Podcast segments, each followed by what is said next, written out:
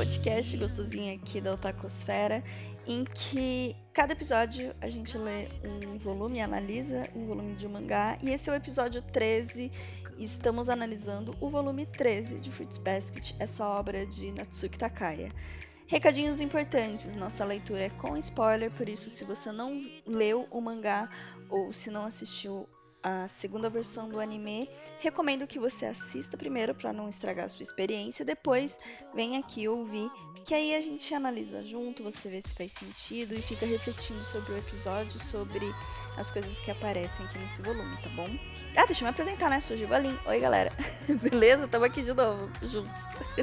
Como que tá as coisas aí no futuro? Então vamos lá, a gente tá falando do volume 13 aqui, tá? Que tem a Rin a Isuzu Soma na capa, nossa querida cavalinha, cavala, toda puta, toda brava ela. Equivale a, eu acredito que seja a primeira parte da sétima edição da edição de colecionador, acredito que sim, tá? Aqui no, no passado, de onde a gente está gravando esse podcast, ainda não foi lançado pela editora JBC. Está sendo lançado, então se você quiser acompanhar o mangá, quiser prestigiar a autora e o trabalho dela, compre o mangá pela editora JBC, que está saindo a edição de colecionador, tá? É, os capítulos que a gente vai falar hoje são os capítulos 72 a 77, equivalentes mais ou menos aí aos episódios 15, 16 e 17 da segunda temporada do anime que saiu lá em 2019, na segunda versão do anime, ok? Então vamos lá?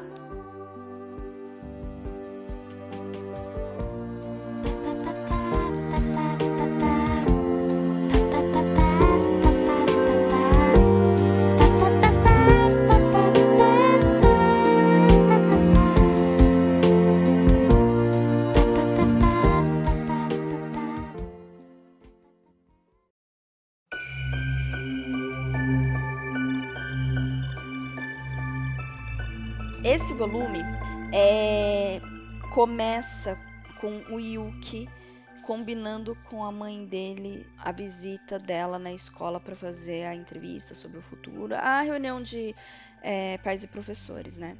E pro Yuki é muito agoniante estar do lado da mãe dele. A mãe dele ignorou ele e vendeu ele quando ele era criança, né?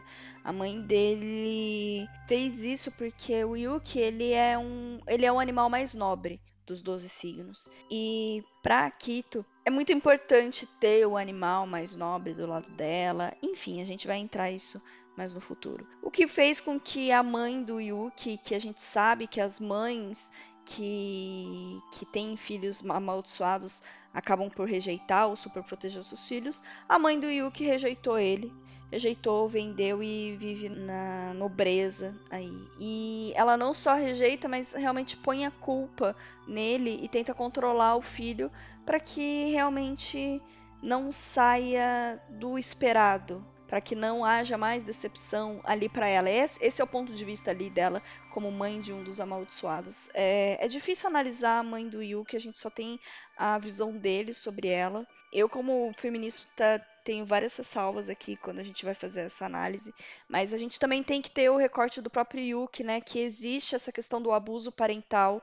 O que a gente pode falar da mãe do Yuki é que ela está inserida em um contexto muito complicado ali da família Soma, que tem uma estrutura patriarcal, né, é, onde o próprio patriarca que nasce uma mulher é criado como homem. Então, com certeza, isso afeta. Lógico que também tem toda a natureza da maldição, que, enfim, é uma característica única aqui de Fruit Basket que afeta todos os relacionamentos. Então, a gente tem que. É, essa leitura que eu acabo fazendo da mãe do Yuki. É, mas vendo assim, realmente do ponto de vista do Yuki, é muito doloroso, né? Muito doloroso ver isso, ver o jeito que ele uh, se sente do lado da mãe. Ele fala que ele sente que ele tá como se ele estivesse se afogando, como se estivesse decaindo. E é curioso ver aqui no mangá que no momento que ele encontra ela, que ele cumprimenta ela, ele tosse. Tem um balãozinho aqui, coffee. E é, o Yuki tinha se curado né, do problema respiratório dele. Mas quando ele tá nessas situações que faz ele lembrar a infância, ele volta, né? Ele volta, quando ele tá ali do lado da mãe dele, ele volta a ser aquela criança que era frágil, que sofria, que tinha problemas respiratórios e tudo mais, ele tosse. Olha aqui as sutilezas da, da Natsuki na história, né? E assim, o Yuki já deixa bem claro porque que ele tá agoniado do lado dela. Ela não o ouve, ela ignorou ele. Inclusive, na reunião de pais e mestres, ela já chega falando: é, o futuro do Yuki já está decidido, ele já tem uma instituição, uma universidade na qual ele vai estudar e a gente já escolheu o curso. O Yuki fica espantadíssimo, mas peraí, o que, que você está falando? Você nunca falou sobre isso comigo? Que diabos, né? E ele fala: não quero que você decida isso por mim, isso é uma decisão minha, sabe? E aí ela fica, fica brava, fala assim: nossa, mas eu, tô te fazendo um favor, sabe? E diz assim, sabe, o que desde que você era pequeno, você nunca pensou por si mesmo, né? E cara, nesse momento, o mundo do Yuki começa a desabar, porque ele falava, ele falava que ele não se sentia bem, ele falava que queria ajuda dela, ele pedia, mãe, me tira daqui, e ela ignorava ele. Ele queria o carinho dela, ele queria o acolhimento dela e ela não dava. E agora ela vem falar que ele nunca teve desejo, que ele nunca pensou por si mesmo. E assim, ela diz isso, mas é o que eu falei agora. Ela mesmo não permitiu que ele sentisse. Ela freou isso dentro dele. Freou ao ponto de que o Yuki tá aqui, agoniado com a situação e pensando: Vamos lá, fale esses pensamentos, tudo que sente, transforma em palavras, depressa, fala logo, rápido, vamos lá, depressa, fala o que você tá pensando. E aí, a mãe dele que tá conversando com a professora ali na hora, diz que ele é um mimado e que na época que eles estavam escolhendo o colégio que eles iriam estudar, ela fala assim: esse menino se calou de repente. Só porque ficou emburrado. E não era isso. Quando eles estavam ali escolhendo o colégio, o Yuki falou: Eu não quero mais ficar nessa casa, eu quero sair. Foi nessa época lá, inclusive, que o Shigure tirou ele de lá, né, da casa. A Arin até traz isso no, no volume anterior, falando que o Shigure tirou o Yuki da casa do Soma. Mas o Yuki tentava se expressar de alguma forma. Ele, cara, era a mãe dele, era, ele, era, ele queria falar o que sentia. Aí ele diz: Quero frequentar um colégio de fora. Aí ela diz: Mas isso é muito estranho, por que tá falando isso tão repentinamente? Não há nada de estranho ou repentino. Eu apenas não suporto este lugar. Sempre, sempre detestei aqui e continuo detestando. Mas o que, que foi agora? Você nunca disse isso antes. Aí o Yuki se dá conta e fala para a mãe: Para você, mãe, eu nunca passei de um mero objeto. E ela responde: E se foi isso mesmo? E se você for um mero objeto? Então, pro Yuki, estava evidente, não fazia diferença se ele tinha sentimentos, não fazia diferença quais eram os desejos dele, não fazia diferença ele falar. Então, ficar calado acabou sendo uma defesa para ele, porque toda vez que ele falava, ele era calado. Pior, ele não era calado, ele não era ouvido. Então ele escolheu isso por defesa, porque era insuportável a dor de não ser ouvido por aquela pessoa que deveria te acolher. Ele preferiu ficar calado. E o quanto que ficar calado não foi uma agonia imensa pro Yuki. O quanto que isso não anulou o Yuki, a própria personalidade dele. Porque se ele não tem como se expressar, como se ele não tem como compartilhar com, com a sociedade quem ele é, com as pessoas próximas dele, quem ele é, como que ele vai formar o caráter dele? Porque assim, se ilude as pessoas que acham que a gente forma o caráter a partir só do que está dentro da gente. Não, a gente vive em sociedade, a gente é um animal social. A gente precisa sim da validação dos outros, ainda mais da pessoa que botou a gente no mundo, que cresce, que tá ali com a gente, que é a nossa figura maternal, paternal. O quanto que ter essa pessoa simplesmente indiferente a ele não anulou dentro dele a existência dele. Aí a gente se remete lá no primeiro volume que ele tinha um sorriso vazio, que ele achava que ele não tinha personalidade, que ele era falso, que ele fingia uma gentileza para poder entrar na roda. Era isso que o Yuki dizia. E aí o Toru surgiu como uma figura o quê? Maternal que acolheu aquela pequena personalidade que existia ali, aquela aquela plantinha que estava nascendo, né? Acolheu aquilo, regou aquela plantinha, protegeu ali na chuva, na horta, né? Junto com o Yuki. E foi florescendo. O Yuki foi florescendo realmente porque a Toru desempenhou esse papel maternal ali junto com ele. Olha como isso é precioso, olha como a relação do Yuki e da Toru foi se desenvolvendo a partir desse tipo de coisa. Porque a mãe do Yuki nunca esteve lá para ajudá-lo, né? Enfim, aí vem esse momento mais leve aqui que surge o Ayami. Muito obrigado, Ayami, por surgir, porque o Yuki já estava voltando pro passado, ele já estava ficando calado de novo, sem conseguir respirar, e o Ayami surge. Boa tarde, plebeus e plebeias, abram alas para o seu rei. muito obrigada. E ele entra virando totalmente o jogo, totalmente a situação que estava muito pesada, deixando a mãe deles pirada de cabeça para baixo. Claramente não se dão bem.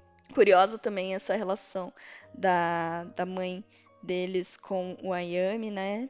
Provavelmente ela também negou o Ayami, afastou o Ayami, que é, acabou encontrando de forma narcisista uma forma de criar sua personalidade, né? E, enfim, o Ayami tá aqui desempenhando o papel de irmão que ele finalmente quer desempenhar, que ele tá se empenhando tanto para ser, né? E ele fala coisas que deixam o, o Yuki completamente emocionado, porque é nesse. Não é só a Toru, né, que tá apoiando agora o Yuki, tem diversas pessoas, uma delas é o irmão dele, e é muito bom que seja uma figura familiar ali do lado dele. Inclusive, é, com essa aparição do Ayami, com a memória aí da, da Toru, o Yuki toma coragem para ir atrás da mãe e falar com ela. Bom, para falar assim para a mãe: Mãe, eu estou vivo. Eu estou vivo nesse mundo, mãe, nesse mundo, e quero fazer parte dele. É preciso muito esforço para seguir em frente, esforço que eu pretendo fazer. Talvez não seja essa a vida que você sonhou para mim, mas tudo o que quero é, no final, quando eu olhar para trás, conseguir sentir orgulho de mim. Então, por favor, não cerque meu futuro, por favor, mãe, não decida que minha vida está acabada, sendo que ela mal começou. Vou continuar nos estudos, mas eu decido onde e quando. Daqui para frente, quero andar com as minhas próprias pernas. Ele finalmente, ele finalmente conseguiu se expressar para ela. E assim, a essa altura, tanto faz, tanto faz se ela tá dando atenção ou não. Ele quer dizer para a mãe dele o que ele tá sentindo, mas assim, agora é ele com ele mesmo. A validação dela já não é a coisa mais importante do mundo dele. Ele fala: Meu Deus, quando foi que ela ficou tão pequena? Porque para mim ela era o meu mundo inteiro. Se ela me abandonasse, eu não poderia existir. Só que agora não é isso. A mãe dele não é mais o mundo inteiro dele. Ele tem outros pontos de apoio que fez com que ele conseguisse se erguer e apoiar um pouquinho em si mesmo e poder finalmente falar para a mãe dele o que ele é, o que ele sente e o que ele quer. E aí, bom, tem até logo depois que ele fala pra mãe tudo isso. De longe ele vê a Toru, tem vontade de trocar uma ideia, mas ele é chamado aí por um amigo que quer que ele precisa salvar lá, uma coisa que tá acontecendo, uma emergência no Grêmio. E é muito legal que nessa cena, quando eles trocam olhares, a Toru e o Yuki, a Toru tá usando a fita que o Yuki deu para ela, lá na, no episódio das termas, né? É, é muito bonito ver o Yuki andando e evoluindo. E sensacional também o, o fim desse capítulo com a Ayami causando no Grêmio, sendo abraçado pelo Manabe. Ah, eu amo. Amo esse povo. O próximo capítulo é ainda um pouquinho sobre o Yuki. Uh, começa aqui com um momento mais relaxante também, né? Porque afinal o episódio, o capítulo anterior foi pesado, com esse lance do Yuki. É, e é continuando assim, ainda no Yuki é, tá tratando sobre o Grêmio, o Manabe em toda a sua maluquice, que é decidir a cor que cada representante do. cada membro do Grêmio vai ser, porque ele é louco por Tokusatsu, por Super Sentai. Então ele fala: Olha, eu, Manabe, eu sou o Black, aquele fodão que fica ali no canto e aparece para salvar todo mundo. O Yuki, ele é o líder, então ele é o vermelho. O Nao, ele é um amarelo porque ele é o amante de Curry. Sei lá, não faz sentido nenhum. A Kimi é a rosa porque ela, ela é mulher. E aí entra a questão da Mati, né? Uh, nessa brincadeira de escolher cores, quem vai ser quem, o Yuki pergunta pra Mati, e você? Que cor que você quer? Qual é a sua cor favorita? E ela fica tipo, hã? totalmente atônita, assim, sem saber o que responder, não responde nada no final e fica ali calada. E o Yuki fica, ué? E a cena segue, né? Mas é importante a gente ter essa. É, é, ter, ter noção desse momento aqui acontecendo. Da Mati sem saber direito o que responder. É, dando continuidade aí ao capítulo, tem uma questão que apareceu no começo que o Yuki se sente um tanto quanto agoniado do lado do Manabe, porque o Manabe ele tem um jeito que lembra o Ayami e o Kyo. Quando o Manabe, o Kakeru apareceu, eu comentei, né, que eu gosto de ver a amizade dos dois se desenvolvendo, porque a gente veria como seria a amizade, como seria mais ou menos a amizade do Kyo e do Yuki se não existisse esse ranço, esse ódio entre eles. Porque é isso, o, o parece muito, em vários aspectos, o Kyo né, essa uh, amabilidade social, é, facilidade social, né? E é uma pessoa que atrai outras pessoas naturalmente. Uma pessoa de um jeito ou de outro é divertida. O, o, o Kyo, ele é, né, turrão e etc. Mas ele atrai pessoas, ele tem muitos amigos. E o Manabe também, assim. E o Yuki se sente, né, intimidado por essa presença do Manabe. E acaba aqui por acontecer um, uma sequência que muito importante também, que define muito o personagem do Yuki, né? Caracteriza muito, né? O Kakeru tá ali perguntando sobre a Toru. A gente entende mais pra frente qual que é esse interesse que ele tem na Toru. É, e o Kakeru fala: Ah, então, você gosta da Toru? Você tá vindo da Toru, Yuki? O Yuki fica quieto e fala: Ah, por quê? Por que, que você quer saber? Ah, não, porque eu acho que, é, que ela tá namorando aquele teu primo. Aquele lá tem cara de feliz. E aí o Yuki fica então, então peraí, então eu sou infeliz? Que divertido, né? Para você isso é diversão, não é comparar quem é mais feliz que o outro, analisar quem tem sorte e quem tem azar, botar na balança e se sentir superior. Você acha que isso é engraçado? Isso te deixa contente? E aí o Kakeru, né, se lembra da namorada dele falando essas coisas pro Kakeru, quando lá no passado o Kakeru comparou, comparou a infelicidade da Toru com a da namorada, enfim, a gente vai chegar nesse ponto. E aí os dois começam a brigar. O Kakeru fica puto, chuta lá o que o Yuki tava carregando e ficam ali numa discussão. Ah, idiota, idiota, idiota. E o Kakeru fala: Pode me chamar do que quiser, melhor isso do que ser um imbecil que se acha dono da razão. E o Yuki: Eu sei disso, seu idiota. Eu sou assim mesmo. O que, que eu posso fazer? Sou eu quem vivo me comparando para ver quem é mais feliz do que eu. Desculpa por ser um idiota, tá bom? E cara, tá vendo? O Yuki tomando consciência. Gente, quando o Yuki começa a tomar consciência de como os sentimentos dele estão estruturados dentro dele, porque aqui ele entende que é, ele fica se comparando ao Kyo. Ele fica se comparando todo mundo ao redor dele, inclusive ao Kyo. Porque é isso que ele, ele tá brigando aqui com o Manabe do, jeito, mesmo jeito que ele briga com o Kyo. Então ele sabe. E ele ele não gosta disso, ele não gosta de ser assim, ele não gosta de estar tá se comparando. Isso é, é uma dor pro, pro Yuki. E isso vai. faz ele se fechar, né? Porque é assim que ele reage. Né? Foi assim que ele entendeu como fazer as coisas, inclusive por toda a relação que ele tem com a mãe dele. Então, ele acaba dando para trás. Ele falou: Não, quem começou a briga fui eu, sinto muito, é isso, o problema sou eu. E o Kakeru vira e fala: Não, cara, pera, me ajuda. Como que eu faço para ver as coisas do jeito que você tá vendo? Porque eu quero saber, eu quero saber o que você tá sentindo, porque você falou que nem ela. O Kakeru tá falando da namorada aqui. Você falou que nem ela. E, e você compreende. Eu fiquei com inveja. Eu tenho inveja do Yuki. E o Yuki fica emocionadíssimo com isso. Porque, cara, o Yuki admira o Kyo, o Yuki admira o Manabe, porque o Yuki admira esse lado sociável. Só que por ele não ser assim, ele acaba criando a inveja, acaba criando a raiva, e sempre foi assim que ele se relacionou com esse sentimento, né, da admiração, etc., é, quando se trata aí do, do Kyo. E aqui o Manabe não fez o que o Kyo faz, porque o Kyo briga de volta, odeia, babá, o Kyo não se abre. O Manabe fez o contrário, ele falou, cara, eu tenho inveja de você, vamos, vamos conversar aqui, vamos se entender. E o Yuki falou, meu Deus, existe essa outra opção, né, dentro dele, e ficou emocionadíssimo com vontade de chorar aqui, num momentinho muito fofo da história. E, inclusive, ele fala, né, dessa forma eu comecei a pensar que, apesar das brigas, nós podemos aprender um com o outro, que andar do seu lado não será de todo ruim. Esse é o, Yuki pensando Manabe. Cara, esse, esse episódio aqui do podcast vai ser cumprido. Esse capítulo 13, ele é. Caramba, ele é.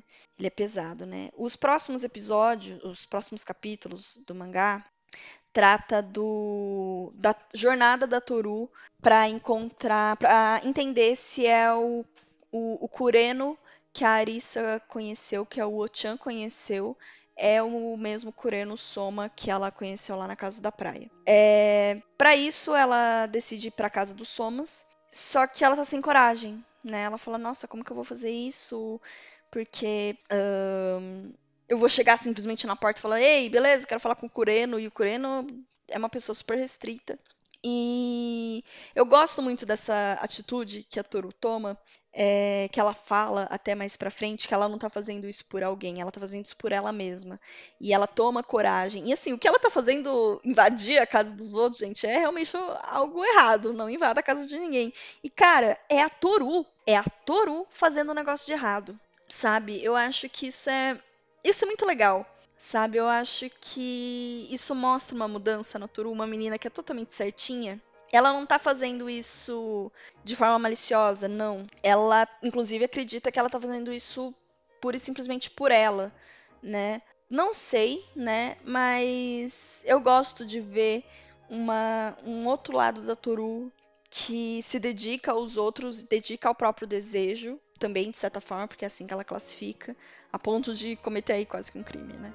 Mas enfim, para entrar na casa do Soma, ela invade, né? Ela entra por uma passagem secreta e quem leva ela a essa passagem secreta é a Momo. A Momo, irmã do Momiji, que não sabe que é a irmã do Momiji. E a Momo explica que ela tá sempre observando o Momiji, que ela encontrou o Momiji no prédio uma vez, onde o pai dela trabalha, e ela fala: Meu Deus, o Momiji é, é muito parecido com a minha mãe, então eu, eu quero ser irmã dele. Pergunta para ele se ele quer ser meu irmão. Eu vou começar a fazer violino e a gente vai poder ter aula juntos.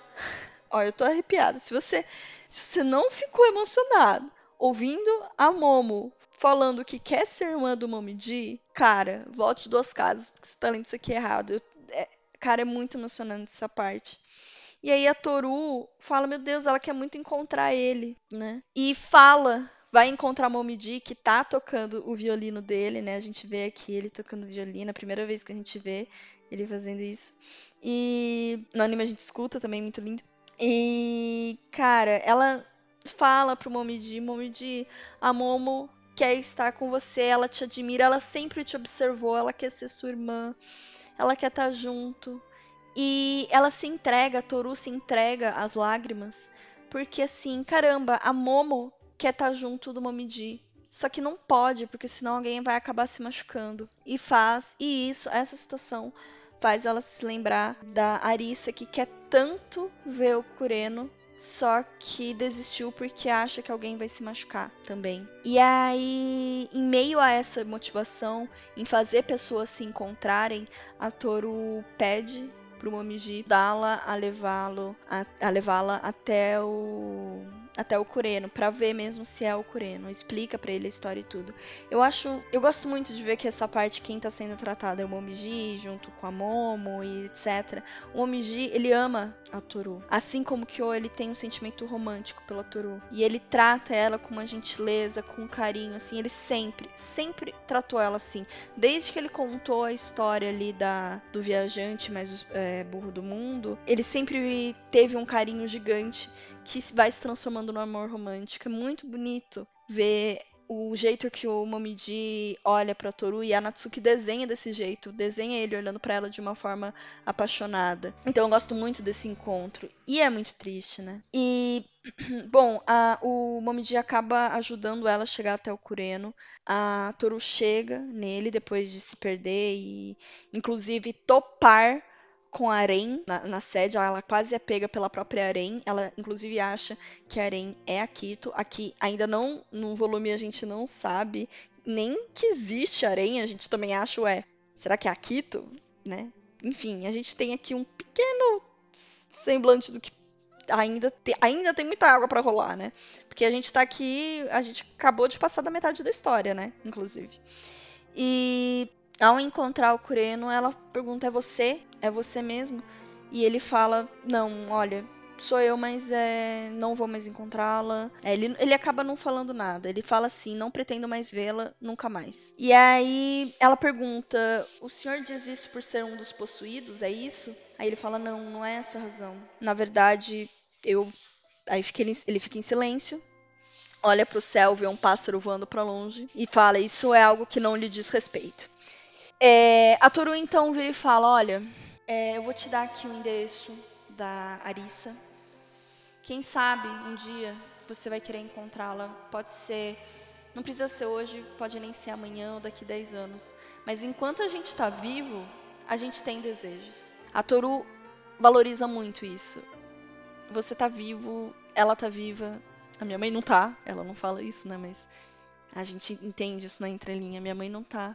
Então, enquanto a gente estiver vivo, a gente tem desejo. E é muito interessante a Toru falar esse tipo de coisa, porque a Toru insiste em ficar presa no amor dela pela mãe dela, sem se mover, sem se permitir amar novamente, né? Inclusive, no final desses capítulos, ela encontra o Kyo em cima do, do telhado lá da casa deles, onde eles moram, e está refletindo ali sobre pessoas se encontrarem, sobre pessoas se apaixonarem. É, o Kyo fica até ali meio, meu Deus, você está apaixonado por outra pessoa, você está apaixonado por alguém. Aí o Toru nega veementemente. O, o Kyo fala, bom, se você se apaixonar um dia, saiba que pode contar comigo, que eu vou estar do seu lado. A Toru começa a chorar do nada, olhando para ele, não sabe nem por quê, porque ela se nega a entender que está se apaixonando pelo Kyo. O Kyo já entendeu isso, ele já sabe que ele está apaixonado, mas a Toru tá numa fase de negação aí, apesar de ser sempre o Kyo que tá acolhendo ela, né? Seguindo aqui os dois, os dois últimos capítulos desse volume, é, é a viagem finalmente a viagem escolar para Kyoto, né? Todo todo mangá shoujo tem uma viagem escolar, toda uma via... todo mangá shoujo colegial tem uma viagem escolar. Eles estão aqui em Kyoto e a primeira parte a gente tem a gente tem aqui umas doses de humor, né? O pessoal fazendo graça pela cidade. É, mas um dos acontecimentos que tem é uma menina se confessando pro Kyo, né? Dizendo que gosta dele, etc. E ele, assim, nossa, ele é um babaca com ela. O, o Kyo só sabe ser educado realmente com a Toru, porque com, com todas as outras pessoas ele é um completo babaca. Inclusive, ele fala assim, ó, quando a menina tenta pegar no braço dele, né? Ele responde assim: não toque em mim. Cai fora, garota. Desencana. Vê se para de sonhar comigo, beleza? Não sou seu tipo. Cara! Aí aparece o pessoal, começa a zoar o Kyo, fala assim: seu filho da mãe, não seja assim. Aí ele, eu não quero ser popular. E os caras, meu Deus, como assim você não quer ser popular? Muito bom essa parte. Só que acaba aí a história voltando pra Toru, né? E inclusive o que eu não quer que a Toru saiba que isso aconteceu, né? E uh, ele fala pra ela isso não é o que aconteceu ali, porque a Toru quer saber o que, que aconteceu, o que, que tá essa farra toda aqui, né? Quero saber. E ele fala, não é da sua conta, fala pra ela, porque ele não quer que ela saiba o que rolou. E, e, ela fica assim, não é a primeira vez que eu ouço isso, assim, o eu já falou isso pra ela, acho que lá no, no começo, uh, e quando ele ainda tava negando, rejeitando muito ela, né, eu não queria que ela entrasse no mundo dela. E aí quando ela vê assim ele uh, afastando ela, porque esse afastamento dele aqui foi só tipo, ah, deixa eu fugir do assunto. Ele não estava afastando ela mesmo, né? É, ela acaba se lembrando daquela situação, só que assim, ela tá se apaixonando agora. E agora ela tá com medo de ser rejeitada. Continuando aqui a viagem, ela acaba encontrando o Kyo em um, em um canto. Tem até uma cena muito engraçada que o Kyo tava junto com uma gata, a gata tentando ali se esfregar nele. Chega Toru, Toru tá conversando com o Kyo, a gata fica putaça. A Natsuki escreve aqui assim que é o pensamento da gata. Como ousa, dando atenção a outra mulher bem na minha frente, e eu achando que você era o gato da minha vida. Que decepção. Adeus, estou indo para a casa da mamãe. Até a gata bateu no, no Kyo esse dia, foi sensacional.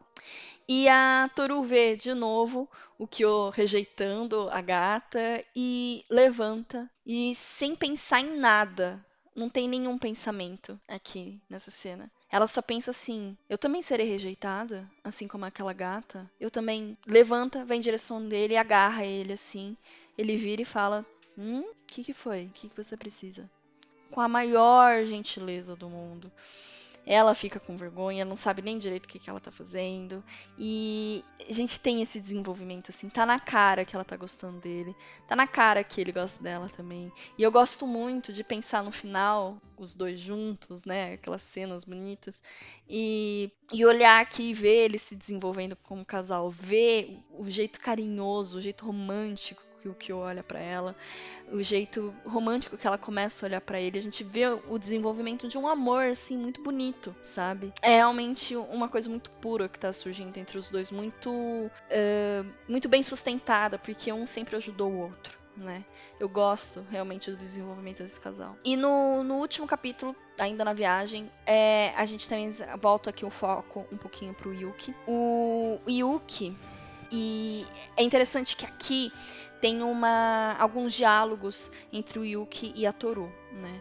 Então, é, eles estão falando sobre levar presente para casa e a Toru pergunta pro Yuki: é, o senhor já pensou em levar um, uma lembrança, um presente para si mesmo?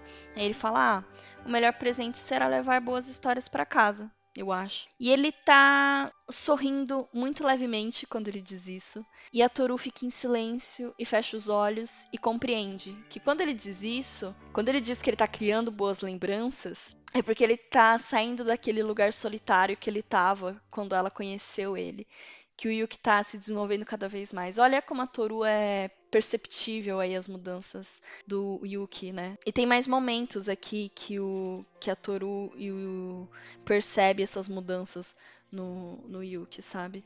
Então ele acaba falando assim, é, ele pensa na verdade o Yuki. Talvez você já tenha percebido, talvez já tenha notado minhas decisões, minhas covardias. Para você, que silenciosamente sorri para mim, sempre dedico todo o meu afeto para você. A gente tem essa essa diferença aqui no nesse volume. O, o afeto que o Kyo e o Yuki dedicam a Toru parecem são parecem muito, né? São muito parecidos.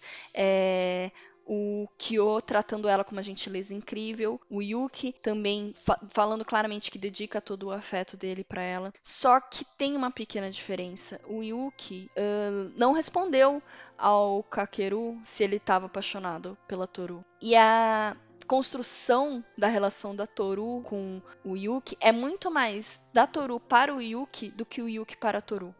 Não que ele não seja relevante na vida dela, ela ama muito ele, eles são muito amigos, mas é diferente do jeito que o Kyo sempre acolheu a Toru. O Yuki protege ela, cuida e zela por ela, mas o é isso, o Yuki zela pela Toru e o Kyo acolhe ele que acolhe ela nas dores. Então essa que é a diferença no relacionamento dos outros. Não é que um tá fazendo certo, outro tá fazendo errado. Não, mas é isso que os dois se viram uh, compelidos a fazer diante de seus sentimentos, diante de suas personalidades, diante de sua história, etc. Não foi de forma romântica que o zelo, que o relacionamento que o Yuki construiu com a Toru surgiu né? Foi, um, foi uma forma diferente. Foi o que ele conseguia expressar. Foi aquilo que ele sentiu por ela, realmente foi isso, né? E o, o, o Kyo não. A gente pode falar isso um pouquinho mais pra frente, quando os dois estiverem uh, falando. Eles, o, eles vão, né, falar sobre como surgiu, qual que é esse sentimento. Aí o, o Kakeru tá até falando, né, sobre a Toru, né, é,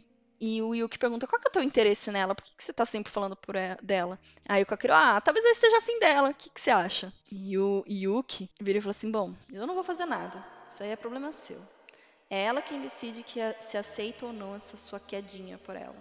Eu não tenho direito de interferir. Porém, se for só por curiosidade, só por brincadeira, se é isso que sente, se é um sentimento egocêntrico que o faz querer se aproximar dela, saiba que eu não vou permanecer calado. Não vou permitir que ninguém a machuque. Jamais. Entendeu? Jamais vou perdoar. Tá vendo aqui o quanto ele zela por ela? Ele zela, assim, cuida dela de longe. É, é assim que o Yuki trata a Toru. Inclusive, quando ele tá falando essas coisas, ele lembra do Kyo. Então, assim, cara, se você fizer merda, eu te destruo. Eu não vou te perdoar. E aí a gente tem uma cena maravilhosa depois, que o Manabe pergunta, você não vai me perdoar? O que, que você vai fazer então? Aí o Yuki fala, eu fico de mal com você. o Yuki vai ficar de mal com o Kakeru, E a gente vê que ele ainda é uma criança, né? Que ele ainda tem muito a se desenvolver.